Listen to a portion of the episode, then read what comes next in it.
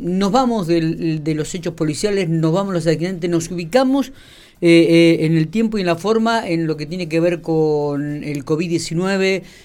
Arranca, prácticamente estamos a punto de arrancar el otoño y, comienzan ahora a, verse los, las enfermedades típicas del invierno, las gripes. Además de lo que es el inicio de clase. Exactamente. Y en relación a esto, vamos a hablar con Oscar este, Atienza, médico cirujano, doctor en medicina y cirugía, un magíster en administración de servicios de salud este, pública, docente universitario, un currículo realmente muy, pero muy grande que tiene Oscar, a quien le agradecemos mucho estos minutos. Buenos días, Oscar. Gracias por atendernos.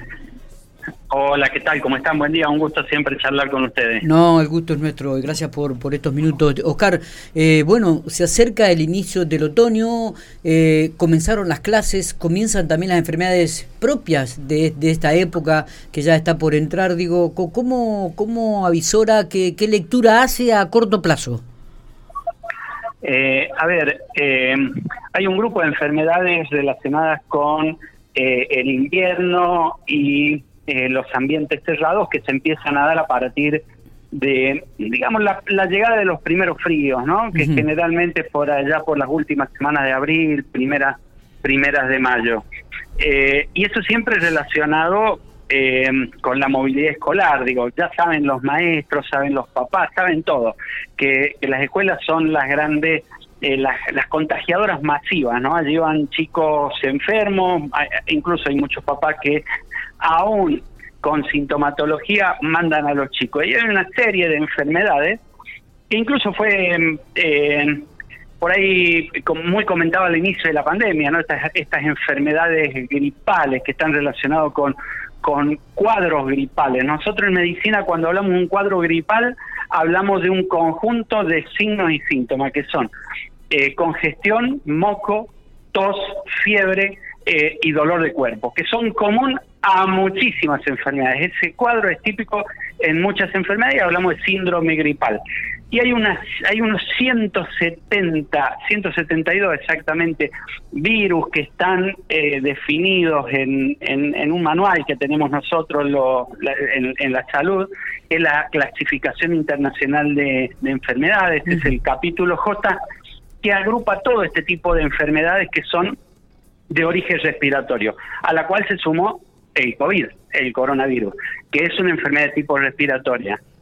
Todas estas enfermedades empiezan a aparecer o van a empezar a aparecer eh, en estos días, ¿no? A medida que avanza la escuela y llegan los fríos, ¿no? Así es que em, va a ser algo que, vamos a empezar a ver un poquito más. Lo que estamos viendo ahora es una llegada anticipada de algunos casos de gripe, de influenza puntualmente, ese sería el nombre eh, correcto. En algunas provincias como Jujuy, Córdoba, Santa Fe, provincia de Buenos Aires, eh, eh, se está empezando a ver eso, ¿no? La llegada de la influenza está muy, muy anticipada. La verdad es que a mí me extraña mucho que a esta altura del año tengamos algunos casos de gripe, de gripe A puntualmente.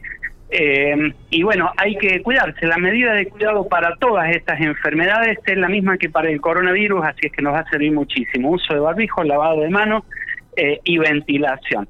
Es exactamente lo mismo, así es que si seguimos esas indicaciones vamos a estar bien. Eh, aquí en La Pampa ya ha comenzado eh, el objetivo el tema de, la cuarta dosis.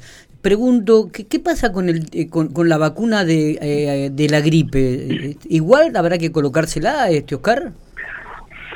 Eh, sí, sí, sí, igual. Lo que pasa es que todavía no está la vacuna de la gripe, siempre llega por allá por la primera semana de mayo, que es cuando empieza, eh, cuando empiezan los fríos. Todavía no está la vacuna que se colocó el año pasado, fue la de la campaña 2020-2021, que tenía, es, tetravalente, tiene cuatro eh, cuatro virus incluidos, o es para cuatro cepas, digamos, dos de cepa B y dos de cepa eh, A. Pero esa vacuna todavía no sabemos si este año van a tener que cambiarla porque siempre la cambian cada uno o dos años dependiendo de la predominancia, la prevalencia de la variante que está circulando en el mundo es eh, si la cambian o no. Este año todavía no se sabe. Eh, recién para el mes de mayo más o menos va, a estar esa, esa información. Así que hay que colocársela, apenas tenga la posibilidad de colocársela, colóquense porque la gripe es una enfermedad complicada también. Eh, eh, preguntaba, digo, porque también va a haber alguna otra dosis con respecto a, alguna vacuna de, coronavirus, ¿no? En, el país. Y hay muchas provincias que han avanzado con la cuarta dosis. Me parece que, que, está bien, digo, quienes puedan colocarla está bien. Hay estudios que dicen que con dos y tres dosis eh, estamos bien cubiertos, pero siempre hay alguna persona por allí eh, que no hizo anticuerpos y por ahí una cuarta dosis, como los inmunosuprimidos, las personas de más de 65 años, eh, que, la necesitan. Así que me parece, por ahí si se puede avanzar en eso, no estaría mal. Digo, a la gente que tiene dos dosis que se quede tranquila, que está muy bien protegida, aún con las variantes eh, como Omicron, por ejemplo. Y en el caso de la gripal es bueno una vacuna anual o bianual, dependiendo de las cepas que estén que estén circulando, ¿no? Y eh, la diferencia con la vacuna de la gripe es que se, se coloca a personas de más de 65 años a los menos de dos años y a los que están entre 2 y 65 que tienen factores de riesgo. Eh, son los grupos etarios que, que, están incluidos. ¿no? En el caso del coronavirus, prácticamente a toda la comunidad mayor de tres años. Eh, hablando de COVID-19, ¿usted cree que ya está controlado, que estamos ya en una, en una etapa de, descendiendo este, eh, paulatinamente, Oscar? A ver, sí, yo quiero remarcar, porque creo que la última vez no sé si quedó claro esto, después me quedé con, me, quedé pensando. Eh, nosotros del año pasado, yo lo dije en el mes de abril, dije que en agosto y septiembre eh, la Argentina iba a alcanzar lo que se llamaba, o iba a empezar lo que era el proceso de inmunidad de rebaño, que era la caída de la tasa de letalidad del virus, ¿sí? La caída abrupta, muy, muy fuerte, y así fue. Eh, cayó de un 2%, 2,3% a un 0,2%. Y fíjense, el año pasado en el pico que tuvimos en el mes de mayo, que tuvimos 42, 43 mil casos, días después tuvimos 800 fallecidos, era un 2% exacto. Este año en el mes de enero tuvimos 159 mil casos y tuvimos 300 fallecidos cuando deberíamos haber tenido 3.000, si era el 2%. Eh, esa diferencia, esa caída que hubo de 3.000 a 300, lo marcaron, la única diferencia que hubo fue la vacuna.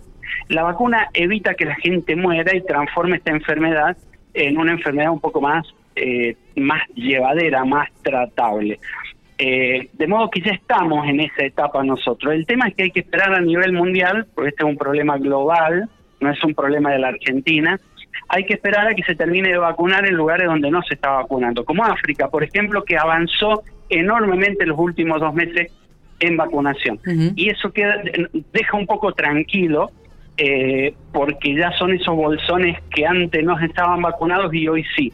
Pero quedan algunos países europeos, y por ejemplo Estados Unidos, que han llegado al 50% milagrosamente de gente vacunada. Por ejemplo, Ucrania y Rusia eh, que son los países que están en este momento en, guerra, ninguno de los dos supera el 50% de población vacunada. Y el día que inició la guerra fueron los dos países con mayor letalidad y mayor cantidad de casos a nivel mundial. Es decir, eh, que allí se va a generar por ahí algún algún problema y esa movilidad de gente va va a producir ahí un rebrote en la zona europea y me parece que sería el momento de reforzar el tema de vacunación porque si no tratamos a esto como un problema global, no nos sirve de nada nosotros estar cubriendo, no, o sí, nos sirve porque nos deja un poquito más tranquilo, pero el problema en definitiva va a seguir persistiendo. Va a seguir persistiendo. Oscar, eh, otro tema también que por ahí preocupa es el tema del post-COVID, ¿no? Las secuelas que ha dejado el COVID en muchas personas. ¿Ha hecho algún análisis al respecto de este tema? Eh, sí, sí, lidiamos con ese tema a, diario. Por ejemplo, hoy es muy común una pregunta que le va a hacer cualquier médico cuando uno va con sintomatología. Lo primero que, de lo primero que sospechamos es del COVID. La primera pregunta es, ¿tuviste COVID? Sí. Y a partir de allí cualquier cosa es posible, ¿no? Tenemos, por ejemplo, casos, estoy haciendo seguimiento de casos de gente que tiene eh, fibrosis en los pulmones, nódulos de fibrosis en los pulmones, aquellos que tuvieron neumonía, eh, otros tienen, han, hecho cuadros de miocardiopatía, eh, hay gente que tiene, por ejemplo, caída de cabello, eh, se le caen los pelos, pero es, tremendo, a puñados se le caen. Eh, hay gente que queda con un cuadro de astenia, debilidad muscular, cansancio eh, por 6, 7 meses, gente a la que le cuesta levantarse, que se sienta y les cuesta mucho levantarse. Es decir, hay secuelas que son complejas, muy complejas a nivel del sistema nervioso, dolor, eh, dolor de cabeza, cefaleas intensas que han aparecido, sobre todo en niños. Eh, en los niños han quedado muchas, muchas, eh, muchas secuelas. Así es que eh, yo creo que ahí se abre todo un, nuevo cuadro de especialidades dentro de la medicina que va a ser tratar esto, el post-COVID, que no sabemos hasta cuándo, eh, hasta cuánto duran estos síntomas. ¿no? La gente me dice, perdí el olfato, el gusto y no lo recupero todavía. ¿Cuándo lo voy a recuperar? Y la verdad es que no sabemos. No, no se sabe, hay que esperar. Sí, hay, hay mucha incertidumbre al respecto todavía, ¿no? muchas dudas. Totalmente. Oscar, gracias por esto, gracias por estos minutos, como siempre. Abrazo grande. Gracias a ustedes, que anden bien, buen día.